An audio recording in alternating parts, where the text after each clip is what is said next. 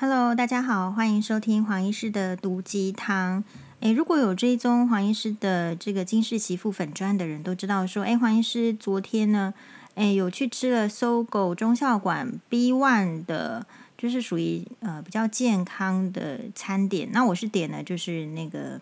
嗯，好，就现在还是胡麻，不是椒麻，椒麻是辣的，它其实不辣，所以是胡麻鸡肉藜麦糙米碗，然后它是温的。呃，那所以想要减肥的时候，就说其实我们本来是抱持着想要减肥的心情，然后想说去买生菜沙拉 来吃好了。结果没想到我们真的不是那种减肥的命，就是去了之后，我觉得那个呃这个藜麦糙米碗 看起来比较好吃，所以我就点了那一个。然后价格上呢，就是两百三十九块，算是平常这个黄医师如果外食一顿里面算是比较贵的。好，但是我是想说，有看过他的这个网络的介绍，他是那个雄狮旅游的这种企业呢，因为疫情的关系，COVID-19，呃，新冠病毒啊对这种疫情呢，其实旅游业是很萧条，很萧条的话，他的员工就是你要不裁员，要不就是说你这个企业，我觉得是很好的，就是有有去想办法去拓展其他产业的可能，所以他们呢，雄狮就呃，先说一下，不是雄狮请我来代言。呃，就是那他，所以他这个企业我觉得挺好的，就是说没有错啊，就遇到困难，但是就是试着去做做看别的产业。那餐饮呢，就是他们呃试着去做，然后所以在东区做一个看比较健康的饮食给大家，就是说呃，但也可以调他本来的雄狮的这种旅游的员工去做做看，那大家就比较能够诶，没有说因为这个疫情那么快的，就是。失业，因为不，因为旅游业其实前途有点茫茫嘛，不晓得什么时候才可以恢复。虽然说一定是会恢复的，好，从历史上来说，这个很大的流行的疫情，比如说黑死病、鼠疫，啊，或者是这个呃大规模的流感，最后都会因为人类在科学跟医学上的努力，还有就是获得更多的防疫的知识。等等哦，其实是可以度过，但是就是你会经历过比较大的这个劫难。那重点就是在劫难这中间呢，我们人类要彼此怎么样的一个提醒跟互助。好，所以虽然说这个一餐是比较贵的，但是我们并不是每天都吃这样子，呃，一餐比较贵的嘛。所以我就觉得说，诶，应该要去支持看看。而且我也有一个需求，就是说，哎，我想要比较健康，哎，我瘦一点好了啦，不要吃那么油腻。好，所以就是也是一个尝鲜的心情去吃。所以，我们昨天的晚，呃，这个晚上的时候，就有一个吃播是吃这个藜麦糙米碗。那我个人本身呢，就是并不是那么健康主义者。意思是说，健康是我我自己是觉得它是融融入在我的生活里面。那我会有一些健康的意识是，其实我从二十岁就很有健康的意识。不过，那个纯粹是因为我想要美丽，并不是说我想要健康。一个人是这样子，除非呢，你是先知先觉。不然的话，很多人事物还有道理，都是你失去了之后，你才可以体会。所以很多人没有办法追求健康，是因为他从来没有失去过健康。很多人从小到大没有住过医院，好，没有到一定的年纪，他根本没有感受过痛苦。所以健康对这样子的族群的人来说是非常理所当然的事情。他永远不会知道自己所吃的。所做的是不健康的，那真的都是要到这个很健呃，这个健康失去之后，他才会想要重整。那我自己的话是觉得比较幸运，是因为我觉得就是我可能看那个老老老剧哦比较多，老剧比较多的意思就是，嗯，其实我会很喜欢看老明星，比如说赵雅芝啊，或者是说比如说陈玉莲哈，演这个我我觉得演。呃，《神雕侠侣》的这个姑姑最好的是陈玉莲，香港港星，或者是说你看到很多早期的明星，然后你再后来再看到他们，你会觉得保养得很好。所以我决定我我就是要成为保养好的人。那所以我会有一些防晒，然后饮食上会有一些注意。所以我以前是一个不吃油炸，然后不吃麦当劳，不吃辣的人。好，所以我一直都觉，然后我平常的这个饮食呢，其实是相当的清淡，就是不要太咸。嘿，然后不要太油，只是说后来我觉得人在江湖身不由己啊。人在江湖身不由己的时候，是因为后来我大学的时候就要住住校，因为长庚呢就是在龟山，那是一个鸟不拉屎的地方哈。以前呐，没有像现在这么繁华。那所以没有什么吃的选择，好，所以你就只能吃这个宿舍的这个学校的餐饮啦，医院的地下街。那所以就是，所以我觉得所谓的饮食这件事情，健康这个事情，不是说要给自己很大的压力。所以为了要追求健康，我非得要做十六八啊，十六个小时是断食的，集中在八个小时里面吃东西，然后一种减肥的方式，或者是说我一定要这个生酮饮食，或者是说我一定要不吃淀粉。我觉得人生是这样，健康应该是融入在生活里面。你知道原则，然后你尽可能去做。你知道，就是说，如果有人叫你吃油炸的东西，或者是说你今天跑去百货公司的地下街，有这么多可以选择的时候，你今天没有去选这个炸鸡，而选择拉面的时候，其实你已经你已经健康了，你已经比较健康了，你已经比较战胜了。所以是一个比较性。如果你觉得你其实比较呃 比较好的的时候，其实生活的压力就不会那么大。然后不要总是觉得一定要做到最好，比如说我这这个餐一定是要无油、哈无糖、无盐，哈，就说人生都不足不必呀。我个人是主张是这样，呃，因为其实很多人，你说他要求的很多，可是老天爷会给他其他的考验呐。今天并不是说过得完全健康的人，你就没有听到他们说。他没有生病，有时候还是会得到一些免疫系统的疾病等等，很难治疗的。所以其实老天爷是在是在随时随地在考验的。那你不知道老天爷在你的人生中出现是以何种方式考验你？比如说，如果以黄医师自己来讲的话，我自己觉得我以前呐，哈，算是一个就是就是有这个事业企图心的女生。呃，基本上，如果女生会选这个医学系，有时候我觉得个性就分两大类。这个一一一类就是呃，其实也是真的是温柔的，然后一类就是这个比较阳刚的、比较刚烈的。好，其实分类大概都是这样子，任何职业都是一样。呃，那所以我自己是觉得，就是说，我们还是会在那个职场里面就受到职职场文化的熏陶，你会你会要这个。你的所有的准备都是为了要独当一面，因为你从这个呃实习医师、住院医师到主治医师的训练，就是为了要独当一面的治疗病人。但是呃，如果病人的病情比较复杂，没有办法独当一面的时候，就要学会跟其他的医生或者是其他科的这个专专业的啊、呃、医护人员要彼此的合作，所以可能。呃，我有看到，就是我们有一个一个网友的这个回信，我觉得讯息给我说蛮感动的啊。我们念一下，好，找一下哦，找出来哦，到底在哪里呢？好，嗯、他是住在美国加州的 Michelle，他说：“黄医师你好，我几个月前才有幸认识你，但你不认识我。”我住在美国加州，我很喜欢你，不但有才，反应敏捷又幽默，令我听到很 relax，而且很有助人之心，而不惧怕世俗的点点点。好，sorry，我语言程度不好，其实很好。总之呢，啊，这个网友继续写，我很敬佩像你这样不会看不起比自己低下的人。大家都是人，为何要看不起别人？应该要感恩自己这一世能有这么幸运才对。啊。我会看你的所有讲出见解的节目，好，谢谢。那所以我的意思是说，我昨天这个，嗯、就是说，你知道为什么你要能够对人，其实你人呢、是偏见的，是很容易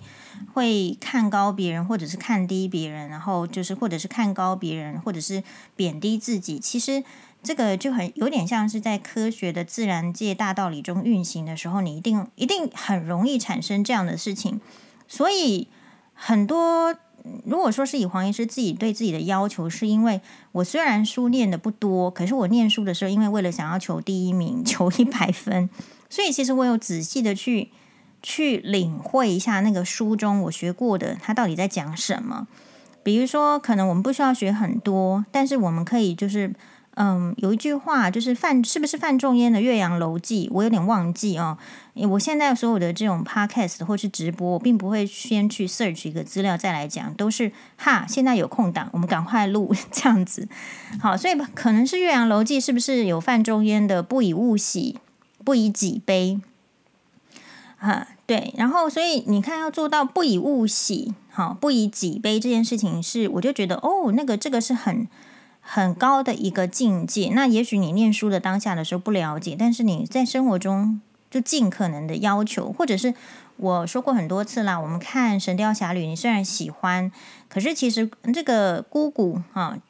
就是小龙女，最让我觉得敬佩的是说，诶，她有那个《玉女心经》的十二个心法，就是。就是要少思少少物少语少物，反正反正反正什么都是少的，所以他的情绪就变得很很冷静。所以，呃，我觉得每一个人都会有你的需求，然后你去平衡它。比如说，你是一个太忧郁的人，那你得要去做一些比较能够激起活力的事情，比如说做克劳迪亚薛佛的运动，哇，一直在跳韵律操，或者是说你可能本来是一个很躁动的人，甚至。有一些我自己在看甲状腺突眼症的病人的时候，我都一定强烈建议说，你要多增加一项运动，就是瑜伽。如果你是很躁动的，静不下来，那你一定要练瑜伽。好，而且，诶，我忘记哪一个人说的，就是你只要开始练瑜伽的话，你的年龄就停在那一年。好，所以每一个人的需求是不一样。然后我昨天吃了那个健康的料理之后啊，我就。哦，我今天跟大家报告一下，可能是因为我平常不吃糙米啊，我我今天就我平常也没有便秘，但是我吃了糙米之后呢，觉得哦，我今天呃整个这个非常的顺畅，就是你大便的时候就非常的顺畅，所以这边便秘的人其实也可以考考虑，就是开始尝试一些。藜麦跟这个糙米类，我觉得还还不错。你可能本来是一个白饭主义者，但是有哎偶尔来一个藜麦糙米，还挺改变口感的，挺有趣的。好，然后所以再回到就是说，刚刚网友就是称赞说黄医师比较不会看低别人，是说如果你你那个生活的需求是，比如说像我们，哪有可能说医生高高在上，哪有可能说医生说了就是然后。接下来病人结果就好了，然后就大家都赚钱了，并不是这样嘛。你总是要靠这个护理师 要帮你这个观察病人的情况，要照顾病人，然后你需要检验师，好，医疗检验师去告诉你说你你的猜测到底有没有获得证实。你需要病理科的这个呃专家告诉你说他到底你怀疑的肿瘤是恶性是良性，到底结果真正是什么。所以其实我们的产业是一个绝对需要。呃，互相尊重，然后彼此要很认同，才能够共事的一个产业。所以这样子的情形的话，你不太可能去瞧不起别人。那当然就是说，对于这种社会贫富，就是台湾有一个现象，就是或者不要说台湾了，我想，因为是我没有去过别的地方居住，也许别的国家也都是这样。社会呃人的性性质就是嫌贫爱富，比如说你说你去一家店。为什么他们你感觉都对你态度不是那么好？可是对看起来比较有钱的人，他态度好，其实也是一种利嘛。就是说，他觉得说，如果他对有钱人比较好的时候，其实有钱人是不是就多来店里消费？所以，可能他们对有钱人的态度跟对穷人的态度是不一样的。那所以，你要对任何人要保持同一种态度，不去看高别人或者是看低自己的时候，其实完全是出自于自己的要求。不要因为他是呃很高权势的人，然后你想要从他身上获得什么去谄媚，因为你谄媚了之后呢，你没有得到东西，你也是会觉得很很很咒骂哈，觉得说自己到底在干什么？你会对自己产生怀疑，为什么为什么不是你自己的能力就有一个光芒，让别人愿意来看到你，而必须要这样子卑躬屈膝的去谄媚？那另外一方面来说，就是如果你去看低别人的话，事实上你会错失掉很多你可能可以更好的嗯、情况。假设啦，其实范仲淹在写这个《岳阳楼记》的时候，我记得是被贬还是没有被贬。总而言之，很多的作品，你历史上文学上觉得好的这种作品，其实都是那个时候那个名人是在被贬贬义的时候、贬谪的时候。那那这样子的时候，就是反而会有很多呃很很重要的概念出来，很多生活经验的分享。好，所以并不是说只有在顺境的人，你才要去觉得给他拍手。其实逆境中的人，如果你仔细的、愿意的去观察，不一定作为朋友，但是愿意去观察，或者是至少不要落井下石，你都可以从他们身上学到让自己。的人生呢，我觉得是更美好的事情。好，其实挺有趣的。那另外一方面来讲，就是说，嗯、同样的这个吃播，就网友马上可能是看到，其实不是一个常留言的网友，就说叫黄医师呢要多做这个呃喂教，好，不要不要不要吃播，好像是在是表演。那我顿时就觉得，我很很想把这个人的脑袋剖开来看，就是为什么他会觉得吃东西是表演呢？就我们 好，那所以不过我个人是觉得是这样，所以。你看，我如果遇到挑战，我不会说是生气，或者是说去骂他，我会告诉他说，其实是你，你没有搜寻能力吧？黄医师明明已经做了非常多的卫教，诶，然后呢，也可以很正、很可以直接的告诉他说，吃东西是日常，不是表演。所以每一个人遇到事情的反应的时候，就是如果像我这么直接的人，我反而困扰不会多。所以，当你遇到别人挑战的时候，你很你很困扰，有可能是你的个性是很间接。当你间接的时候，你就会想想的非常多。可是，如果你愿意，只要第一个直接的反应不是说真的是很不礼貌，你可以试着第一个反应就是把你所想的说出来看看。啊，有时候其实第一个所想的，其实大家都不能接受嘛。比如说，呃，也有人就是常常会只要黄医师上哇哇就去留言说，呃，这黄医师是社会的乱源啊，不要再请黄宥嘉啊，点点点这样。是，然后其实看到这个黄医师也没有没有什么特别生气的，是因为我一直都知道，如果是这个社会呢没有婆媳问题的话，是不会有黄宥嘉的，因为我就好好的，我干嘛要出来？是吧？所以如果一个人在看问题的时候，可以更去追本溯源，但是追本溯源这件事情是很耗心力的，所以也许别人、也许网友、也许算命，他并没有那个心力。我们就觉得啊，OK，追本溯源，你要爬山，你要去找那个瀑布，其实是相当的累的，相当的危险，要有一个坚持力。所以在看别人的时候，假设自己没有坚持力，我倒是觉得。